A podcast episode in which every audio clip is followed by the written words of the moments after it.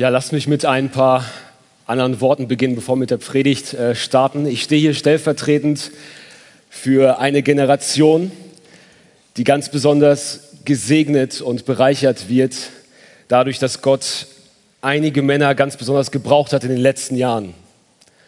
Und ich möchte, diese Männer sitzen vor allen Dingen hier vorne, ich möchte euch im Namen der Leute, der vielen Leute, die gestern hier aufgestanden sind, von ganzem Herzen dafür danken, dass ihr diesen Dienst tut.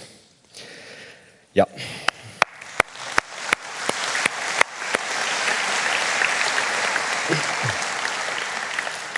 Lasst uns Gottes Wort aufschlagen, Philippa 3, 1 bis 11. Philippa 3, Verse 1 bis 11. Das ist Gottes lebendiges Wort. Übrigens, meine Brüder, freut euch im Herrn. Euch öfter dasselbe zu schreiben, ist mir nicht verdrießlich. Für euch aber bedeutet es, dass ihr fest werdet. Seht auf die Hunde, seht auf die bösen Arbeiter, seht auf die Zerschneidung, denn wir sind die Beschneidung, die wir im Geist Gottes dienen und uns in Christus Jesus rühmen und nicht auf Fleisch vertrauen. Obwohl auch ich Vertrauen auf Fleisch haben könnte. Wenn irgendein anderer meint, auf Fleisch vertrauen zu können, ich noch mehr. Beschnitten am achten Tag vom Geschlecht Israel, vom Stamm Benjamin, Hebräer von Hebräern, dem Gesetz nach ein Pharisäer, dem Eifer nach ein Verfolger der Gemeinde, der Gerechtigkeit nach, die im Gesetz ist, untadelig geworden. Aber was auch immer mir Gewinn war, das habe ich um Christi willen für Verlust gehalten. Ja, wirklich, ich halte auch alles für Verlust, um der unübertrefflichen Größe der Erkenntnis Christi Jesu, meines Herrn willen um dessen Willen ich alles eingebüßt habe und es für Dreck halte, damit ich Christus gewinne und in ihm gefunden werde, indem ich nicht meine Gerechtigkeit habe, die aus dem Gesetz ist, sondern die durch den Glauben an Christus, die Gerechtigkeit aus Gott aufgrund des Glaubens, um ihn und die Kraft seiner Auferstehung und die Gemeinschaft seiner Leiden zu erkennen, indem ich seinem Tod gleich werde, ob ich irgendwie hingelangen möge zur Auferstehung aus den Toten. Amen. Möge Gott seine Wahrheit auf unsere Herzen schreiben. Der berühmte Waisenvater Georg Müller schrieb an einer Stelle etwas Herausforderndes, was gut in unser Konferenzthema passt. Achtet mal auf seine Worte. Es hat dem Herrn gefallen, mich eine große Weisheit zu lehren. Ich sah klarer als je zuvor, dass die erste große Aufgabe, die mir jeden Tag obliegt, darin besteht, mich im Herrn zu freuen und meine Seele fröhlich zu erhalten in Gott. Nicht wie viel ich dem Herrn zu dienen habe oder wie ich ihn verherrlichen möge, sondern wie ich meine Seele in einen glücklichen Zustand bringe und wie ich meinen inneren Menschen ernähre. Meine erste Aufgabe, jeden Morgen neu, mich in Christus zu freuen. Meine Seele fröhlich zu erhalten in Gott. Und ich glaube, dass Georg Müller damit etwas auf den Punkt gebracht hat, was wir immer wieder aus den Augen verlieren. Freude ist kein kleiner peripherer Teil des christlichen Lebens, sie ist die Essenz des christlichen Lebens. Freude an Gott ist die Emotion eines erlösten Herzens, das seine ganze Hoffnung und seinen größten Schatz in Christus gefunden hat. Es ist dieses Empfinden, das dann in uns beginnt, wenn wir anfangen, Christus zu sehen. Wenn Christus mit seiner Herrlichkeit in unseren Herzen aufstrahlt, wenn der Heilige Geist anfängt, uns seine Schönheit vor Augen zu malen. Aber diese Freude, so lernen wir im Philipperbrief, ist immer wieder bedroht. Sie ist bedroht in Leidenssituationen, durch die wir als Kinder Gottes gehen müssen, weil wir versucht sind, weg von Christus zu schauen auf die äußeren Umstände. Sie ist bedroht durch fehlende Einheit in der Ortsgemeinde, durch fehlende Heilsgewissheit und mangelnde Heiligung. Und sie ist bedroht, und damit kommen wir zu unserem Text heute Morgen, durch ein Denken, das mich dazu bringt, mein Vertrauen nicht mehr auf Christus allein zu setzen ihn als nicht ausreichend einzuschätzen. Und wir haben es hier mit einem sehr persönlichen Text von Paulus zu tun. Er gibt uns Einblick in seine Geschichte und er zeigt uns, wie Christus sein Leben, sein Denken und sein Herz verändert hat. Und ich glaube, dass es nicht übertrieben ist, wenn ich behaupte, Philippa 3, 1 bis 11 ist ein ganz zentrales Herzstück, wenn wir Paulus verstehen wollen. Und worum geht es denn hier? Der Apostel, der die Freude seiner Leser bedroht sieht, durch falsche Theologie, durch eine Theologie, die sie wegzieht vom Kreuz, wegzieht von Christus, er ruft ihnen zu, setzt euer Vertrauen allein auf Christus. Ihr sollt euch in ihm rühmen, weil es nichts Größeres gibt, als ihn zu kennen. Und so bekennt Paulus in diesem Text leidenschaftlich, Christus ist alles, worauf ich vertraue. Christus zu kennen ist alles, was zählt. Und mit Christus verbunden zu sein, ist alles, was ich will. Und ich habe deswegen anhand dieses Bekenntnisses drei Punkte für uns heute Morgen. Das erste ist umkämpftes Vertrauen. Umkämpftes Vertrauen, das sind die Verse 1 bis 6. Dann veränderte Faszination, das sind die Verse 7 bis 8. Und lebensübergreifende Sehnsucht, das sind die Verse 9 bis 11. Und es beginnt mit einem umkämpften Vertrauen. Seit Anfang des 20. Jahrhunderts, noch bis in die 80er Jahre hinein, wurden Kanarienvögel in englischen Kohleminen als Warnvögel eingesetzt. Es war alles okay, solange sie rumsangen und herumzwitscherten. Aber sobald der Sauerstoffmangel eintrat und die Konzentration an giftigen Gasen zunahm, stellten sie ihren Gesang ein. Und das war das Zeichen für die Arbeiter, dass etwas nicht stimmte, dass ihr Leben in Gefahr war. Frag mich bitte nachher nicht, wie das funktioniert, ich habe keine Ahnung. Aber es ist genial.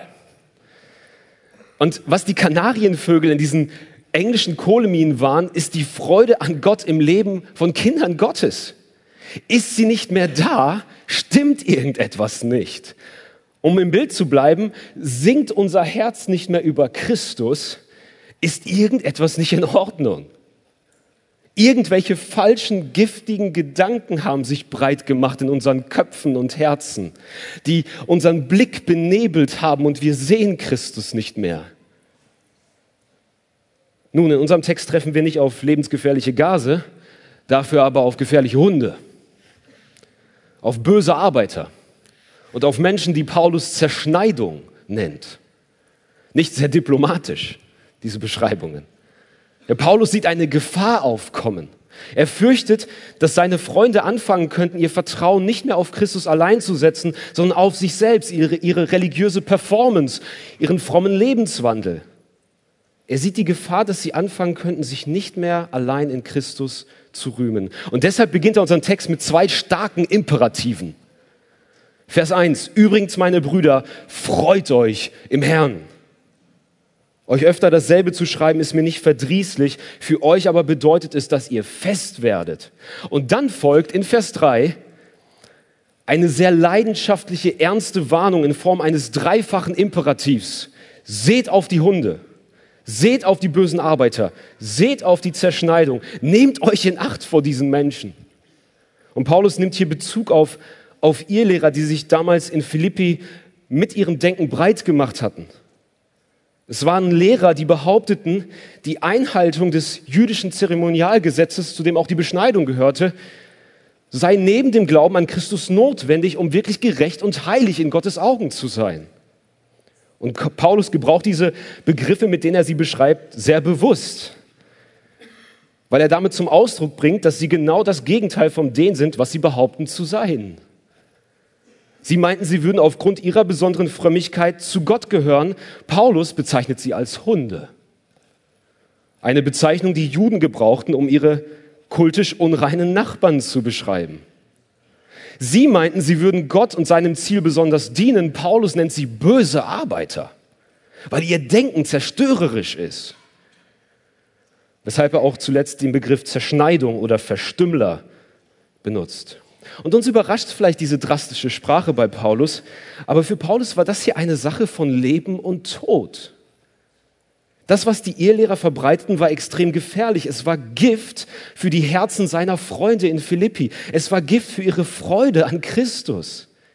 Und dieses Denken war darauf ausgerichtet, die Hoffnung der Gläubigen von Christus abzuheften und an sich selbst. Sie hatte das Potenzial, Menschen dazu zu bringen, sich nicht mehr allein in der Gerechtigkeit Christi zu rühmen, sondern in der eigenen. Und deshalb trifft Paulus in Vers 3 eine klare Unterscheidung, indem er uns drei Merkmale der Menschen aufzählt, die wirklich zu Gott gehören. Diese Menschen gehören nicht zu Gott, liebe Philippa. Menschen, die zu Gott gehören, zeichnet etwas anderes aus. In Vers 3. Denn wir sind die Beschneidung. Wir sind das wahre Volk Gottes, beschnitten am inneren Menschen, an unserem Herzen durch Gottes souveräne, unverdiente Gnade. Gott hat uns verändert. Wir dienen Gott im Geist. Wir rühmen uns in Christus und vertrauen nicht auf Fleisch. Das sind die Menschen, die wirklich zu Gott gehören. Es sind Menschen, die nicht aus der eigenen Kraft, sondern in der Kraft des Heiligen Geistes dienen. Es sind Männer und Frauen, die sich in dem rühmen, was Christus stellvertretend für sie vollbracht hat. Es sind Männer und Frauen, die jedes Vertrauen auf ihre eigenen Werke, die Stärke ihres Willens und ihren religiösen Eifer aufgegeben und ihr Vertrauen auf Christus und sein Evangelium gesetzt haben. Es sind Männer und Frauen, die die Wahrheit dieser alten Hymne mit aller Kraft herausrufen. Mein ganzes Hoffen ruht allein auf Christi Blut und Kreuzespein. Merken wir den krassen Unterschied zwischen diesen beiden Gruppen. Wir haben auf der einen Seite Menschen, deren Ruhm, Stolz und Hoffnung in dem verankert ist, was sie aus eigener Kraft tun was sie rein äußerlich besitzen und vorzuweisen haben. Auf der anderen Seite haben wir aber Menschen, die sich in dem rühmen, was ein anderer für sie getan hat, die darüber jubeln, wer sie in Christus sind. Geschwister, Evangeliumsdenken beginnt immer bei unserer geschenkten Identität in Christus und seinem stellvertretenden, ein für allemal geltenden Werk für uns. Im Gegensatz zu jeder religiösen oder säkularen Selbsterlösung, wo unsere Taten, unsere Leistung im Vordergrund steht. Das macht das Evangelium auch zu so einer befreienden Botschaft, weil es, weg, weil es uns wegschauen lässt von uns selbst, unsere eigene niemals ausreichenden Gerechtigkeit und Kraft auf einen anderen, dessen perfekte Gerechtigkeit durch Glauben mein Kleid wird. Aber Paulus reicht das noch nicht. Er bringt mehr als diese Gegenüberstellung. Er bringt sich selbst als Beispiel und ab Vers 4 wird er deswegen autobiografisch. Man könnte sagen, Paulus tritt jetzt ein in einen paulinischen Trash-Talk. Er fängt an, sich zu messen und sagt zu ihnen, ich könnte Vertrauen auf Fleisch haben. Wenn irgendein anderer meint, auf Fleisch vertrauen zu können, ich erst recht. Möchte sich irgendjemand messen mit mir? Und Paulus übertreibt hier nicht. Wenn wir uns die Verse 5 und 6 anschauen, da gibt er uns eine wirklich beeindruckende Liste von sieben Dingen, die ihm rein menschlich betrachtet genug Grund geben würden, stolz zu sein. Es sind Dinge, die er von Geburt an hatte oder durch seinen besonderen Eifer erreicht hat.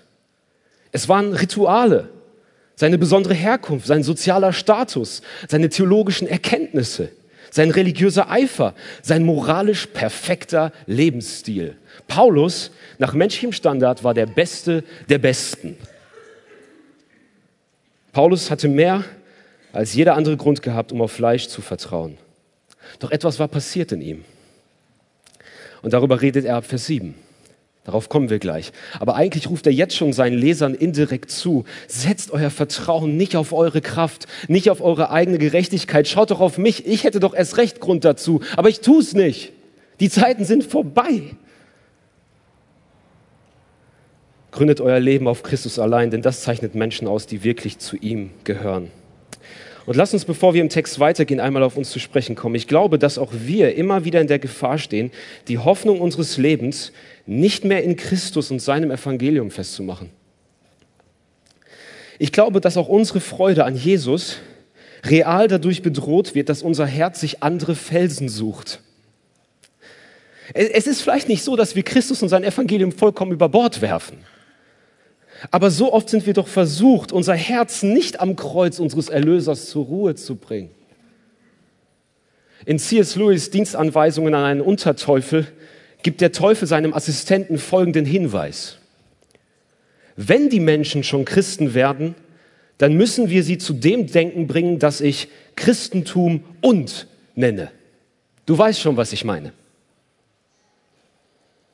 Louis ging davon aus, dass es Satans großes Anliegen ist, Kinder Gottes von dem Glauben abzubringen, dass Christus alleine genügt. Und Paulus Warnung gilt deswegen uns, genauso auch uns. Brüder und Schwestern, es laufen Hunde herum. Und ich meine damit nicht mal reale Personen. Ich meine imaginäre Hunde. Es sind alternative Evangelien die uns ihre eigene Form von Gerechtigkeit und Annahme versprechen und denen wir immer wieder unser Vertrauen schenken. Es sind unbiblische Denkmuster, die sich in unseren Herzen festsetzen und uns dazu bringen, anzunehmen, Christus und sein Kreuz seien nicht genug. Sie nähren diese Tendenz der Selbsterlösung, die seit dem Sündenfall tief in uns verankert ist.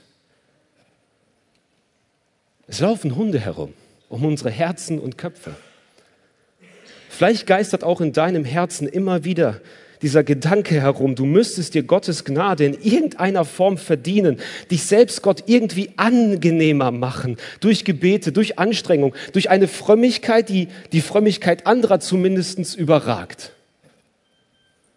Und es lähmt und frustriert dich, weil dir dein eigenes Versagen Tag für Tag bewusst ist. Du und ich, wir vergessen so schnell, dass nicht das, was wir für Christus tun, uns für Gott annehmbar macht, sondern das, was er in Christus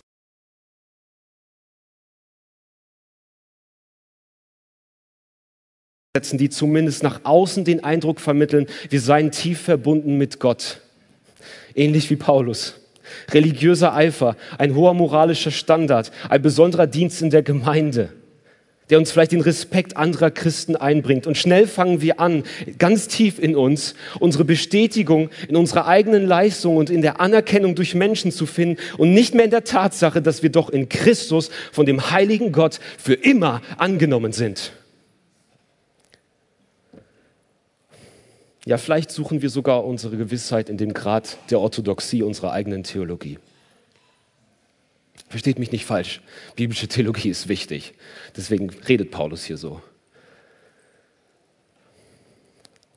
Aber mein Vertrauen liegt in Christus und nicht darin, dass meine Theologie orthodoxer ist als die Theologie eines anderen. Und ich denke, dass hier auch eine besondere Herausforderung für Pastoren und Leitungspersonen in Ortsgemeinden liegt. Wir stehen real in der Gefahr. Ich, ich bin dreieinhalb Jahre im Dienst und ich erlebe das real in der Gefahr, Sonntag für Sonntag die Hoffnung zu verkünden, die in der fremden Gerechtigkeit Christi liegt, unser eigenes Herz aber wo ganz anders zur Ruhe zu bringen. Vielleicht in der Größe und dem zahlenmäßigen Wachstum meiner Gemeinde, in meiner Begabung, vielleicht in den Erfolgen, die Gott mir schenkt, meiner theologischen Expertise oder der Bestätigung und Bewunderung durch Menschen. Unser Dienst kann sich so schnell nicht mehr um die Anbetung Gottes drehen, sondern um unsere eigene. Es müssen aber auch nicht unbedingt diese frommen Quellen sein. Wir können genauso anfangen, unseren Beruf, das Geld, das wir verdienen, die Bildung, die wir uns angeeignet haben, unser Aussehen, all diese Dinge zum Anker unserer Existenz zu machen. Wir können anfangen, unsere Bestätigung in der Erfüllung eines bestimmten Maßstabs unserer Kultur zu finden. Geschwister, wir sind vertrauende Kreaturen. Davon können wir uns nicht lösen. Wir werden unser Herz immer an irgendetwas hängen. Unser Herz wird sich immer irgendeinen Felsen suchen. Und so drängt uns der Text zu diesen Fragen, wer ist dein Fels? Was ist dein Fels? Was bringt dein Herz zum Singen? Etwas anderes als Christus zum Felsen unseres Lebens zu machen, ist ein Selbsterlösungsprojekt, das früher oder später zu Stolz oder Verzweiflung führen wird. Unsere Herzen werden außerhalb der durchbohrten Hände von Christus niemals zur Ruhe kommen. Und Paulus leidenschaftlicher Appell ist deswegen, freu dich, rühm dich allein in dem, was Christus für dich getan hat. Nun, wir müssen bedenken, dass Paulus Veränderung nicht einfach so stattgefunden hat. Es war nicht so, dass Paulus sich eines Tages einfach vorgenommen hat, sein Vertrauen nicht mehr auf seine Gerechtigkeit zu setzen, sondern auf Christus. Es war etwas Grundlegendes in seinem Herzen passiert. Und damit kommen wir zum zweiten Punkt und den Versen 7 und 8. Veränderte Faszination. In seinen Bekenntnissen beschreibt der Kirchenvater Augustinus sein bewegendes Bekehrungs Bekehrungserlebnis. Und vor allem, wie er das, was in ihm selbst passierte damals, zusammenfasst, ist so entscheidend. Hört mal auf seine Worte. Wie angenehm wurde es mir plötzlich, all die nichtigen Annehmlichkeiten zu entbehren, die zu verlieren ich gefürchtet hatte. die frei aufzugeben nun eine Freude war. Du warfst sie nämlich aus mir heraus, du wahre und einzige Freude. Du warfst sie heraus und nahmst ihre Stelle ein. Ja, Augustinus hatte jahrzehntelang mit furchtbarer sexueller Unmoral zu kämpfen, die sein Herz gefangen hielt. Er war jemand gewesen, der die irdischen Freuden wirklich auskostete. Darüber hinaus galt seine intellektuelle Liebe der Philosophie.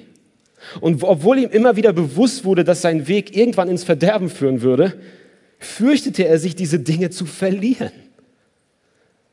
Doch dann kam es zu diesem Moment, in dem Gott durch sein Wort das Herz dieses Mannes komplett veränderte.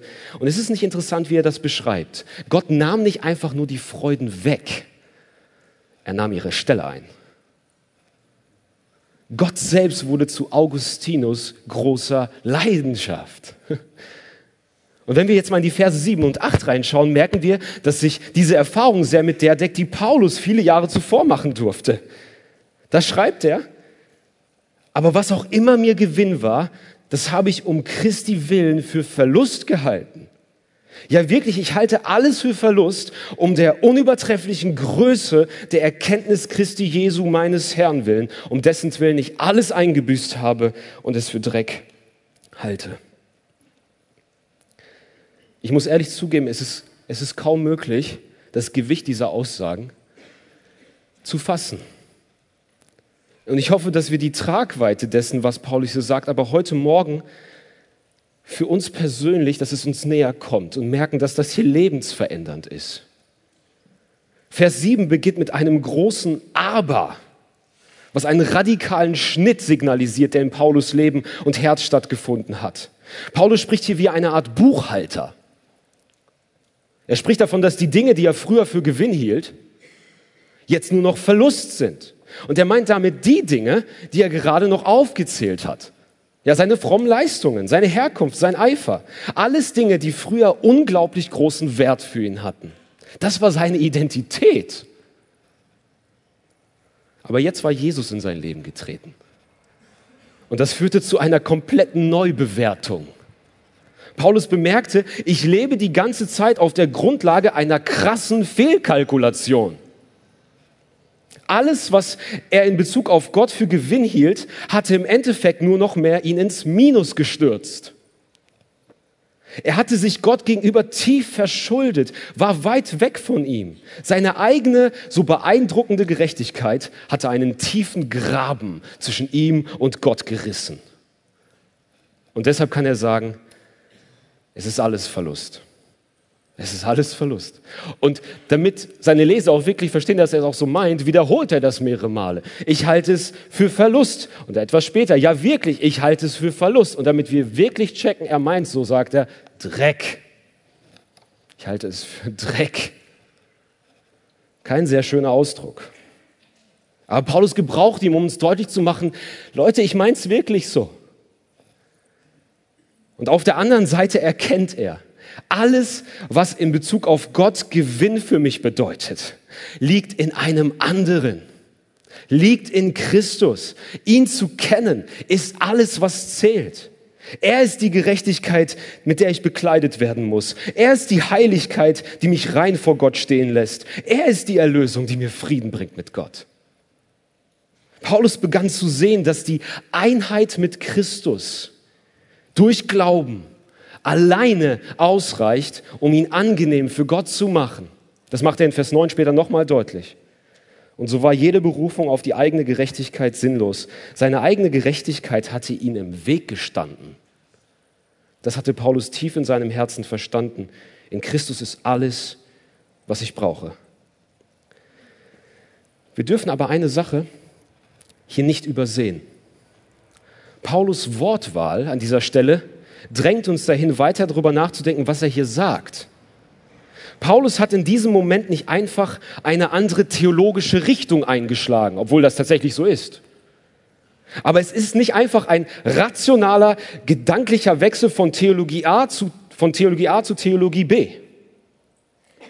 Es ist mehr, und wenn wir uns die Verse 7 und 8 genau ansehen, merken wir das auch. Sein Herz hat eine radikale Umkehrung erfahren. Es ist das, was auch bei Augustinus ähm, passiert ist. Die Dinge, die für ihn früher so wichtig waren, so wertvoll, so unersetzbar, haben ihren Wert komplett verloren. Und Christus hat ihren Platz eingenommen. Er ist plötzlich sein größter Gewinn, seine größte Freude. Das, was einst die Quelle seiner Hoffnung war, das, worüber er jubelte, das, worin er seine Identität verankerte, wo sein ganzes Vertrauen war, verlor in dem Moment seinen Wert, als Christus mit seiner Herrlichkeit in seinem Herzen aufleuchtete und seine Augen geöffnet wurden für etwas Größeres, für die alles überragende Schönheit seines Erlösers, für den alles überragenden Wert von Christus.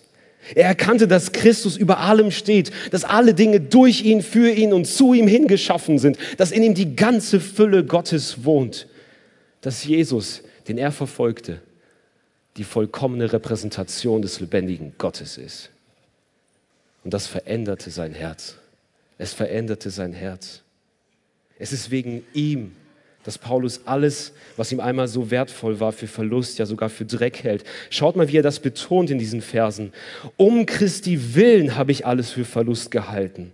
Und dann weiter, ja wirklich, ich halte für Verlust alles um der unübertrefflichen Größe der Erkenntnis Christi Jesu um dessen Willen ich alles eingebüßt habe.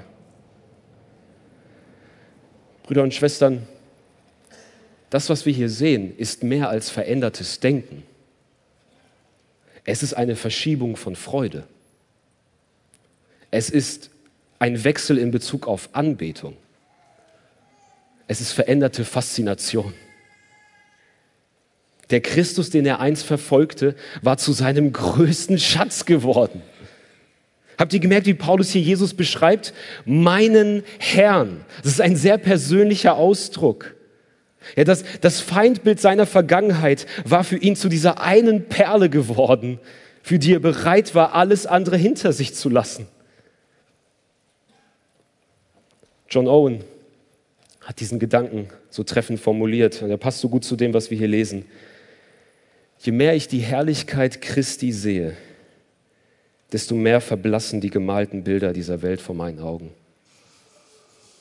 Paulus begann etwas zu sehen, dass Christus mit seiner Schönheit, seiner Größe, seinem Wesen alles überragt und dass es deshalb nichts Wertvolleres gibt, als diesen Jesus zu haben, zu kennen, ihn zu meinem Jesus zu machen. Alles andere geriet in den Hintergrund. Siehst du seinen Wert? Siehst du seinen Wert? Die Herausforderung für uns liegt hier. Wir leben nicht nur in einer Welt voller alternativer Evangelien, sondern auch voller konkurrierender Spektakel, die um die Faszination unseres Herzens buhlen Unsere Welt ist voll von Bildern, die die Begeisterung unseres Herzens für sich gewinnen wollen. Und allzu oft sind wir versucht nachzugeben. Diese Bilder wollen uns weismachen, dass sie größere Freude, Sicherheit, Annahme und Erfüllung schenken könnten als Christus. Was ist die Faszination deines und meines Herzens? Was ist für dich in diesem Moment Gewinn? Was fürchtest du zu verlieren? Was ist die eine Sache, ohne die du dein Leben als wertlos einschätzt? Für Paulus war es früher seine eigene Gerechtigkeit, seine religiöse Performance, die Anerkennung der Menschen. Das war seine Ruhmesliste. Für dich und mich können es andere Dinge sein. Es kann unsere eigene Frömmigkeit sein. Es kann die Anerkennung und Bestätigung durch andere Menschen sein, ein bestimmter Lifestyle, Sex, Luxus, vielleicht auch eine Beziehung. Es müssen gar nicht schlechte Dinge sein. Aber sie werden zu Gefahr, sobald sie den Platz einnehmen, der nur Gott gehört. Sie werden zu Gefahr, sobald wir ihnen die letztendliche Faszination unseres Herzens schenken. Das nennen wir auch Götzendienst. Es gibt nur eine Sache, die es wert ist, alles andere für Verlust zu halten, und das ist Jesus zu kennen. Es gibt nur eine Person, die die ganze Faszination und Freude unseres Herzens verdient, und es ist Jesus. Nichts kommt an seine Größe heran. Nichts kommt an die Freude heran, die seine Herrlichkeit in unseren Herzen weckt. Nichts ist mit der Sicherheit zu vergleichen, die wir in seinen Händen haben. Nichts kommt an die Erfüllung heran, die uns seine Schönheit schenken kann. Das, woran mein Herz sehr oft am meisten leidet, ist ein zu kleines Bild von Jesus. Das ist, was uns dazu verleitet, unsere Freude und Hoffnung woanders zu suchen. Am Ende hängt unsere Bereitschaft, alles andere hinter uns zu lassen für Verlust zu halten, an dem Maß unserer Christuserkenntnis. Ich frage uns deshalb, ist der Jesus in unseren Köpfen und Herzen groß genug, um alles andere in unserem Leben zu überschatten? Ist er von so unschätzbarem Wert, von so überragender Bedeutung, dass du bereit bist, jede Form eigener Gerechtigkeit und auch noch jede so attraktiv scheinende Freude deines Lebens für Verlust zu halten, wenn es darum geht, ihn mehr zu gewinnen. Das, was wir nötig haben, ist, dass unsere Herzen immer wieder neu geöffnet werden für seine Größe und Herrlichkeit. Unser Herz braucht immer wieder eine tiefgreifende, lebensverändernde Faszination durch Jesus selbst dann entsteht in uns immer mehr das Bewusstsein, das wir hier bei Paulus sehen. Dann werden die gemalten Bilder dieser Welt anfangen vor unseren Augen zu verblassen, weil wir merken, dass er alles ist, was wir brauchen. Mein Jesus, ich liebe dich. Ich weiß, du bist mein. Nun sind mir die Freuden der Sünde nur Schein. Du bist mein Erlöser, der alles ersetzt. Wenn ich dich je liebte, mein Jesus, dann jetzt. Und dazu, Geschwister, dazu müssen wir immer wieder dorthin gehen, wo uns seine Größe und seine Herrlichkeit entgegenstrahlt. Es ist sein Wort. Zu seinem Evangelium. Wir brauchen sein Wort. Wir brauchen dieses regelmäßige Bestaunen, während wir sein Wort in unseren Händen halten. Denn dort steht er uns gegenüber. Dort treffen wir auf einen Jesus, der auch jeden noch so tief empfundenen, realen Mangel in unserem Herzen mehr als ausfüllen kann. Und vielleicht liegt hier auch die besondere Herausforderung für uns Prediger. Brüder, wir müssen einen Jesus predigen, der nicht einfach eine Option ist, sondern die alles entscheidende Realität des Universums. Einen Jesus, der gewichtig, herrlich und schön genug ist, dass Menschen bereit sind, um seinetwillen ihr Kreuz täglich auf sich zu nehmen. Alles andere für Verlust zu halten. Einen Jesus, der so wertvoll ist, dass die Menschen, die uns Sonntag für Sonntag zuhören, mitten im schweren Leid sagen, wenn ich nur ihn habe, verlange ich nicht nach Himmel und Erde.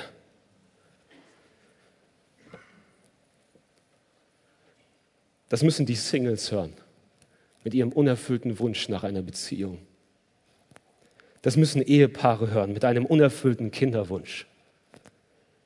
Das muss der junge Mann hören, der mit Versuchungen im sexuellen Bereich zu kämpfen hat. Dass es eine Freude gibt, die diese Freude mehr als alles in den Schatten stellt. Das muss die junge Frau hören, die sich von den Schönheitsidealen unserer Welt getrieben fühlt. Sie muss hören, dass sie alles in ihm hat.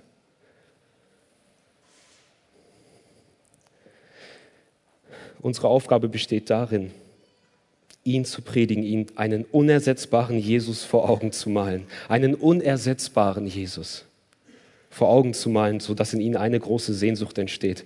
Ich will diesen Jesus mehr gewinnen. Und es ist diese Sehnsucht, die uns zum letzten Teil unseres Textes bringt.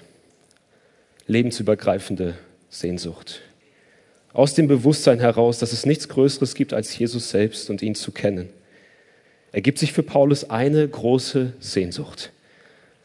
Paulus schreibt, dass er nicht nur am Anfang seines Lebens mit Jesus alles, was früher Gewinn für ihn war, für Verlust gehalten hat. Nein, das gilt auch für die Gegenwart.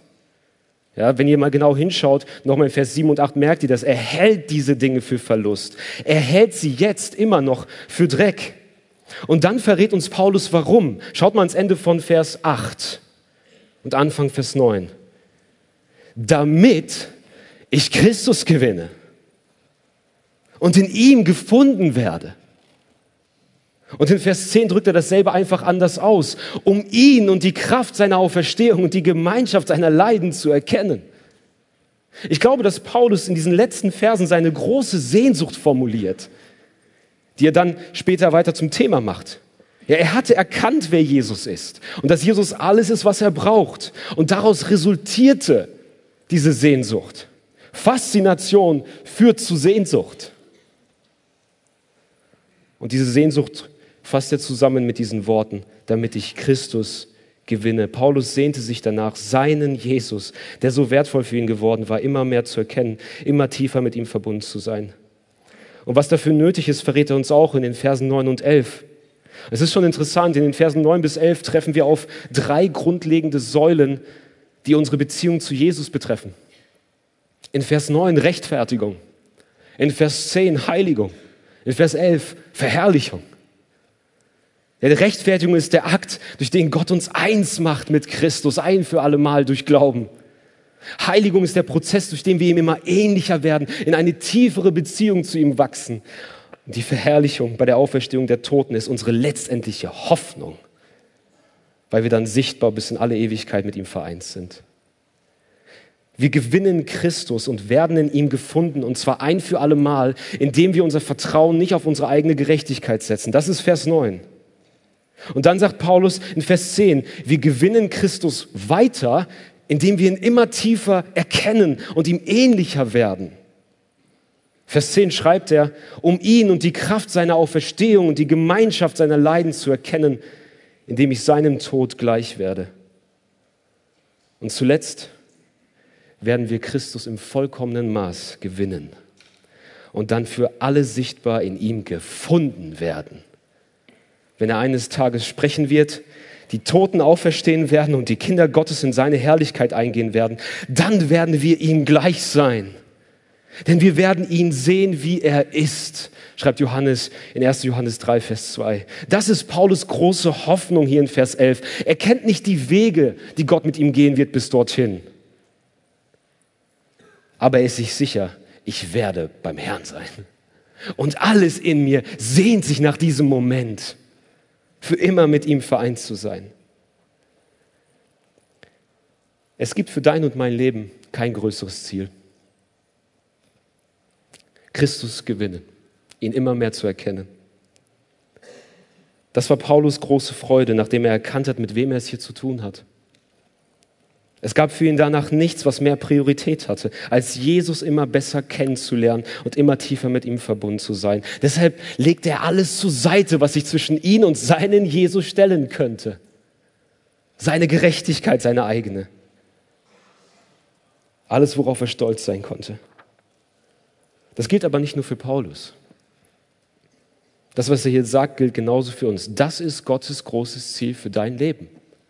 Seinen Sohn immer mehr zu erkennen und ihm ähnlicher zu werden. Ist das auch meine Sehnsucht?